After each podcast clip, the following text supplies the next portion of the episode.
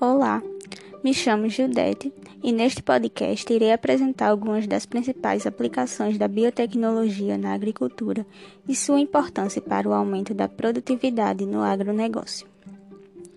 A biotecnologia é o uso de organismos vivos para trazer soluções tecnológicas em benefício dos seres humanos ou do meio ambiente de forma geral.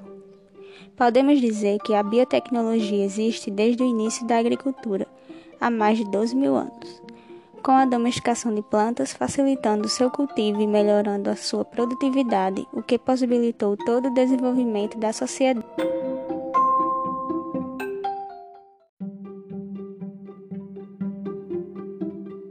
Mais recentemente, a biotecnologia moderna tem evoluído rapidamente, possibilitando o desenvolvimento de soluções sustentáveis para os problemas da agricultura e os desafios alimentares das gerações atuais e futuras.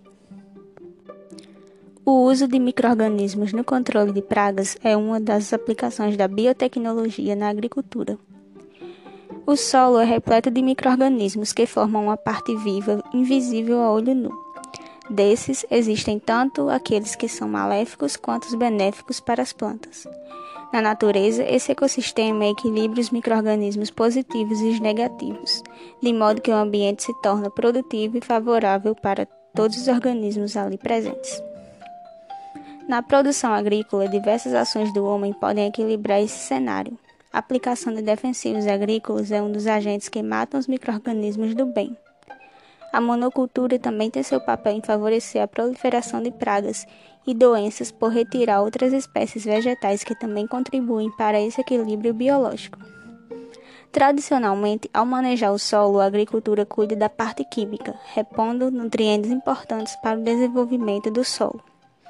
A biotecnologia na agricultura passou a estudar a parte biológica do solo, ou seja, os microrganismos presentes ali. O objetivo é entender os benefícios que podem trazer para a nutrição, o desenvolvimento e a proteção da cultura contra agentes nocivos. Essa dinâmica acontece de diversas maneiras, por exemplo, há bactérias que ajudam no controle de pragas. Podemos comentar sobre as diferentes lagartas que atacam as culturas. Estudos genéticos identificaram e isolaram uma bactéria que ajuda a controlar esse inseto-alvo sendo inofensiva para a planta, para outros animais e para o homem. Essa bactéria já existe naturalmente no solo e produz uma proteína que tem ação no intestino das larvas dos insetos. Quando a larva se alimenta da folha tratada com o bioinseticida, seu corpo é infestado com esporos de bactéria que a matam por infecção generalizada. Como se trata de um microorganismo natural, ele é destruído no próprio ambiente sem que restem resíduos tóxicos. A segunda aplicação biotecnológica é a fertilização do solo. Os microorganismos do solo desempenham ainda outro papel importante. Eles são capazes de recuperar nutrientes perdidos. Outros também podem converter o nitrogênio gasoso em um nutriente que pode ser absorvido pela planta. Além disso, no meio ambiente, o fósforo, o enxofre e o nitrogênio estão ligados a moléculas orgânicas e dessa forma não podem ser absorvidos pela planta. Microorganismos como bactérias e fungos conseguem metabolizar e mineralizar esses nutrientes, liberando-os em formatos inorgânicos no solo para serem aproveitados pelas culturas. Por esse motivo, a biodiversidade do solo é tão importante e o agricultor precisa recompor essa parte viva. Fertilizantes tradicionais focam na inserção dos três elementos essenciais: nitrogênio, fósforo e potássio. Mas além de dar atenção a outros macros e micronutrientes, fertilizantes frutos da biotecnologia carregam consigo matéria orgânica e biológica, promovendo uma adubação mais equilibrada e sustentável. A terceira aplicação biotecnológica é o melhoramento genético. O melhoramento genético de plantas permite a produção de cultivares que carregam características comercialmente desejáveis. A base da técnica é a transferência controlada de genes entre duas espécies. O resultado foi a geração de plantas mais produtivas e de maior qualidade. Algumas das possibilidades foram arroz com mais vitaminas, amendoim livre de proteínas alergênicas, óleo.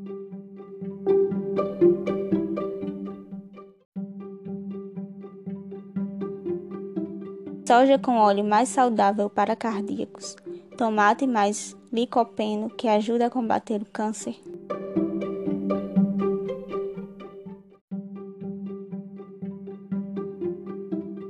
Frutos que têm sua degradação retardada, durando mais tempo nas prateleiras, e genes com resistência a insetos e defensivos.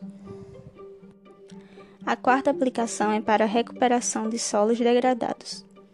Solos com baixa estrutura e pouca agregação de solo e argila são mais suscetíveis à desertificação.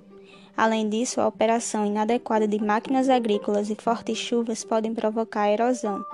Essas situações tornam a área imprópria para as culturas. Uma das formas de recuperar e tratar o solo é por meio da inserção da matéria orgânica para reestruturar a parte viva do ambiente.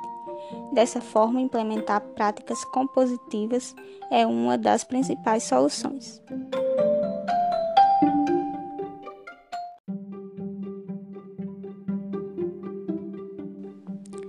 Já existem no mercado fertilizantes com foco em recomposição para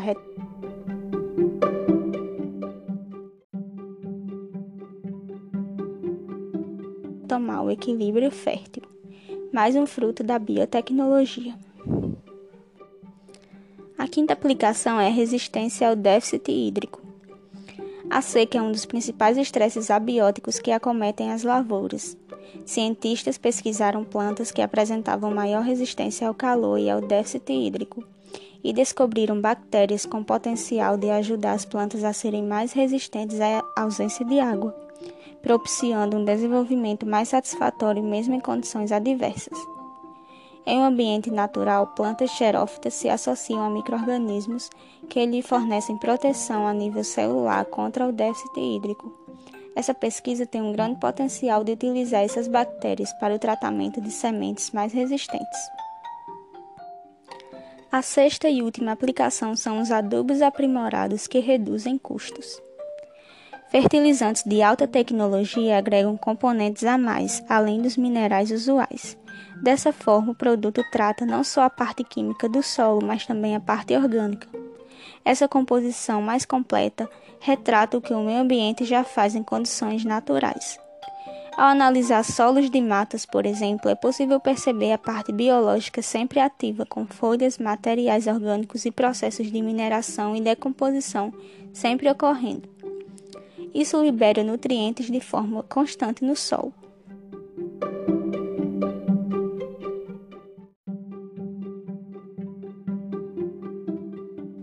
Ao utilizar fertilizantes que copiam esses processos, é possível reduzir custos na operação.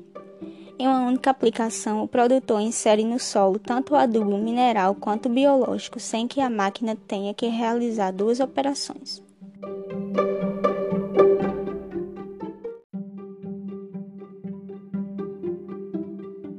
Essa estratégia evita o retrabalho e a reentrada de máquinas nas lavouras. Em decorrência disso, reduzem-se a compactação do solo e outros custos relacionados à mão de obra e combustível.